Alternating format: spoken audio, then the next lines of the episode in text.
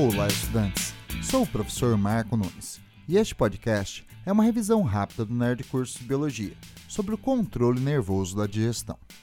A ingestão do alimento é um processo voluntário, coordenado pelo sistema nervoso somático, que coordena a atividade de músculos estriados esqueléticos que movimentam o corpo em direção ao alimento, a mastigação e a deglutição, ou seja, o ato de engolir os alimentos.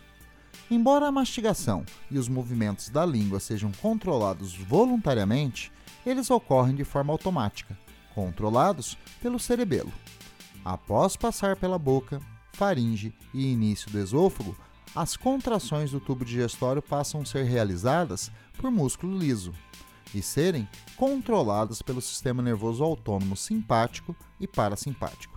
A parte simpática age nos músculos lisos do tubo digestório através do neurotransmissor norepinefrina, estimulando relaxamento e inibição das contrações peristálticas. Nos esfíncteres, estimulando a contração e nas glândulas digestivas, inibindo a sua atividade secretora.